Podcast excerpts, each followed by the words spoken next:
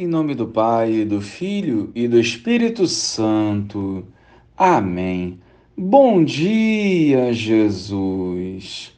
Ajuda-nos a compreender o teu chamado e nos encoraja a renunciar ao mundo para melhor vos servir.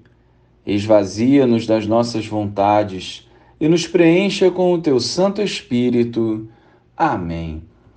Naquele tempo, chamou Jesus a multidão com seus discípulos e disse: se alguém me quer seguir, renuncie a si mesmo. Tome a sua cruz e me siga. Pois quem quiser salvar a sua vida vai perdê-la, mas quem perder a sua vida por causa de mim e do Evangelho vai salvá-la. Com efeito, de que adianta o homem ganhar o mundo inteiro se perde a própria vida? E o que poderia o homem dar em troca da própria vida?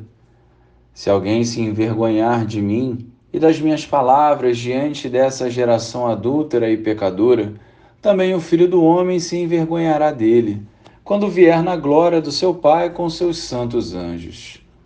Disse-lhe Jesus: Em verdade vos digo, alguns do que aqui estão não morrerão sem antes terem visto o reino de Deus chegar com poder.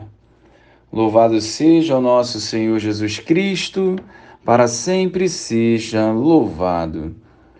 Negar a si mesmo para seguir Jesus não pode ser uma decisão baseada em sentimentos e emoções. É uma decisão que exige maturidade e intimidade profunda com o Senhor, cuja primeira renúncia que devemos fazer é abrir mão de algum tempo para rezarmos e lermos as Sagradas Escrituras. Seguir Jesus não é um romantismo é assumir as exigências dessa decisão e viver a radicalidade do Evangelho, ainda que isso custe a nossa vida.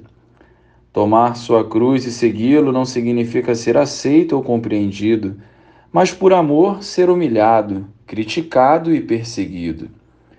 Segui-lo significa não se omitir diante do confronto imposto pelo mundo pela falta de conversão. Nunca é demais lembrar que a omissão também é um pecado.